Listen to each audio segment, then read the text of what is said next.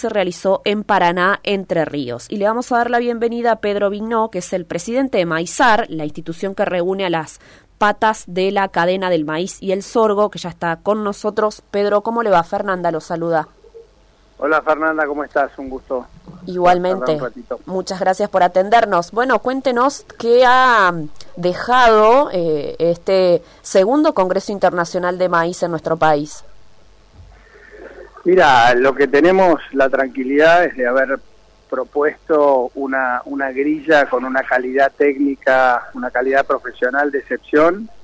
Eh, mucha gente que vino y aprovechó eso. Eh, la velocidad del avance del conocimiento, bueno, es exponencial. Todos los días aparecen cosas nuevas, por lo tanto, el productor argentino, que es un productor joven, bien formado, sabe que tiene que estar este, en, la frontera del conocimiento y lo que hacemos es, tratar de todo el tiempo traer a las personas que están justamente haciendo investigación y desarrollo para poder compartir este conocimiento, para que ese productor o transformador de maíz eh, cada vez esté mejor preparado, mejor capacitado para tomar decisiones. Creo que ha sido dos jornadas de muchísimo intercambio técnico, hablamos también de, obviamente, de economía, de política, ¿no? Los tiempos que corren nos obligan a, a pintar esta realidad, ¿no? Y, tratar de estar ayornado en todos los aspectos para la toma de decisiones. Bueno, creo que fueron dos jornadas muy, muy intensas,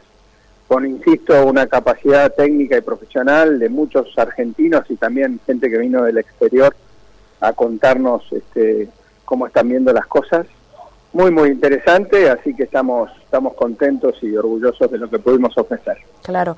Bueno, hoy eh, está entrando a, gestionar el campo argentino una generación de, de personas con un título universitario, terciario, ¿no? Esto tiene claramente que ver con esta capacidad que usted señala, ¿no? Sin duda, eso es un, un, yo creo que es el mayor factor de desarrollo que tiene el agro argentino, ¿no? Porque uno puede decir, bueno, tenemos unos suelos este, de los mejores del mundo y un clima benévolo, si bien el año pasado nos pasó una mala jugada, el mayor factor de desarrollo que tiene el agro argentino, sin duda, es la capacidad técnica y la edad mm. promedio de su productor. No hay un, hay un trabajo que hace la Universidad Austral que mide justamente el perfil del productor argentino y si uno compara ese trabajo del 2017 con el del 2021, tenemos productores dos años más jóvenes. En el 2017 el promedio de edad dio 46 años, que para el mundo es muy joven. El productor agropecuario en el mundo en general es una persona más mayor, ¿no? Y también, como bien vos decías, el 50% de los tomadores de decisión del agro argentino tienen un título universitario. Eso es algo excepcional para lo que es el agro en el mundo, ¿no? Es una fortaleza muy importante que claramente muestra la resiliencia que tiene el agro argentino y la capacidad de, adopción tecnológica. Claro. Eh, ¿Cómo vio la participación de jóvenes con tantas agrupaciones ruralistas, asociativas, ¿no? que, hoy forman los jóvenes? Siempre nos sorprende y tratamos de darle el lugar que se merecen los jóvenes, este, estimulando justamente el encuentro entre los ateneos de distintas organizaciones. Creemos que los que somos más grandes, que por ahí muchas veces no nos conocemos, con representantes de otras instituciones, tenemos que bregar porque esto suceda, porque el consenso, los acuerdos surgen a partir de la confianza. Entonces, en la medida en que nosotros logremos que los jóvenes se vayan conociendo y vayan generando lazos de confianza, seguramente el día de mañana, cuando les toque dirigir esas organizaciones, se van a conocer ya entre sí y va a ser todo mucho más sencillo estamos aprendiendo de los errores que nosotros los más grandes cometemos. Claro. Eh, los centros en la, actual, en la campaña 23-24, eh, ¿cómo, ¿cómo ven qué perspectivas tienen con un año que parece ser mejor desde lo climático? Sí, sin duda esperamos, tenemos una mucho mejor perspectiva de lo que fue el desastre en la campaña anterior mm. en cuanto a, a productividad, ¿no?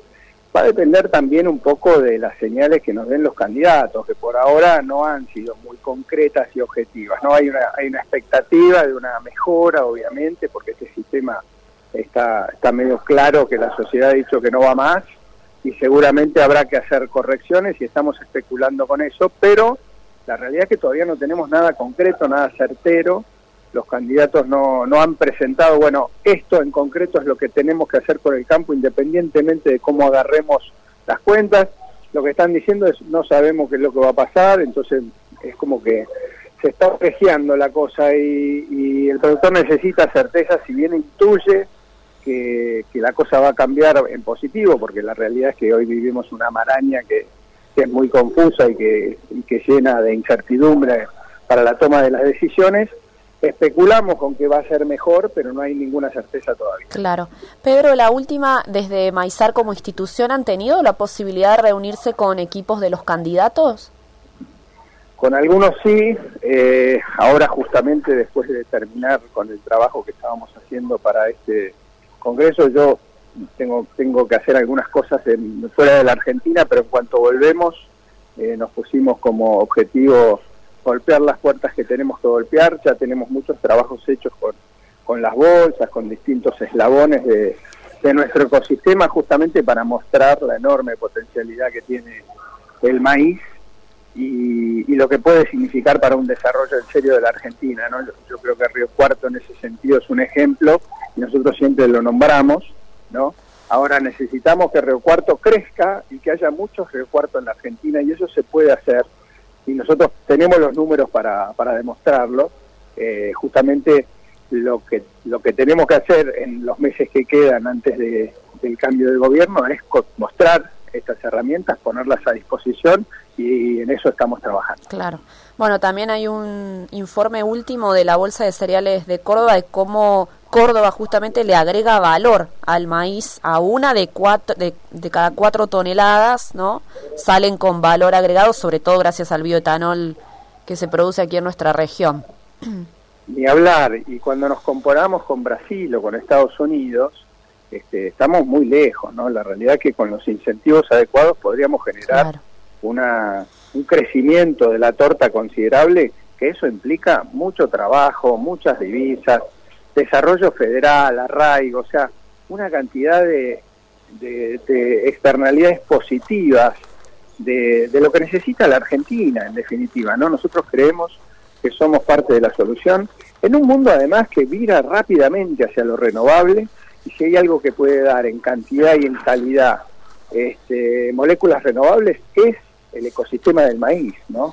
Entonces, bueno, somos parte de la solución, tenemos que golpear fuerte la mesa y decir, señores, esto es por acá, este, hay que ver si tenemos el éxito, en eso claro. estamos trabajando. Bueno, ojalá. Pedro Viñó, muchas gracias por habernos atendido.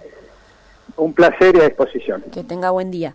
Es el presidente de Maizar, la institución que nuclea todos los eslabones de la cadena del maíz y el sorgo, eh, dos cultivos bastante similares, eh, el sorgo con menor representación, muchísima menor representación en, en nuestra región, ¿no? por eso se aunan los dos en una misma institución y que fue durante 12 y 13 de septiembre, bueno, uno de lo, una de las instituciones protagonistas del último segunda edición Congreso Internacional de Maíz que se desarrolló en Paraná Entre Ríos, ¿no?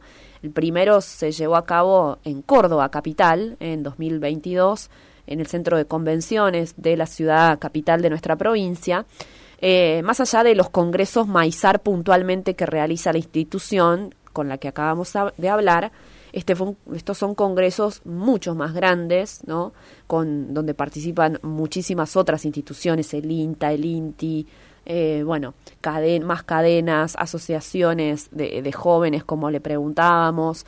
Bueno, son dos jornadas intensas de exposiciones, paneles, bueno, mesas técnicas en paralelo, ¿no? Un evento que se transmitió eh, por streaming y que a su vez estaba siendo presencial allí en Paraná, Entre Ríos. Muy, muy interesante. Ayer quisimos hablar con él, por supuesto que no pudo atendernos, estaba en plena jornada y hoy queríamos tener la palabra de lo que dejó este importante evento.